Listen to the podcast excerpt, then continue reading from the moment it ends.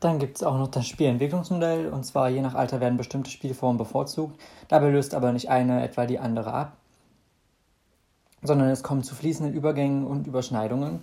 Einzelne Spielformen entwickeln sich weiter und bleiben neben den hinzukommenden bestehen. Da gibt es einmal das Funktionsspiel, sensomotorisches Spiel und Explorationsspiel.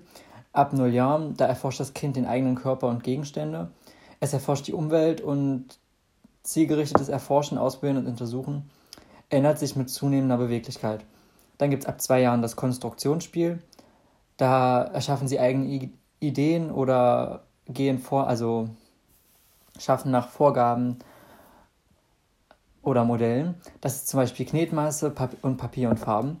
Dann gibt es auch ab zwei Jahren das Symbol- und Rollenspiel. Dabei spielen sie Dinge, die sie nicht allein tun dürfen beim Rollenspiel oder sie imitieren wirkliche oder erfundene Situationen.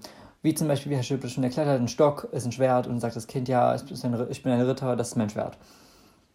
Und dann gibt es noch ab fünf Jahren die Regelspiele. Dort ist halt das Festlegen von Regeln als Richtschnur wichtig.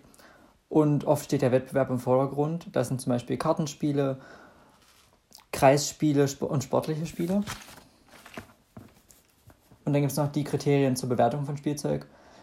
Das ist halt, ob es äh, geeignet ist für die Altersgruppe oder ob es die Fantasie oder das Vorstellungsvermögen fördert. Knüpft es an altersgerechte Lebenserfahrung an? Wie ist es gestaltet? Ist es sicher? Wie ist die Umweltverträglichkeit? Und ist der Preis gerechtfertigt?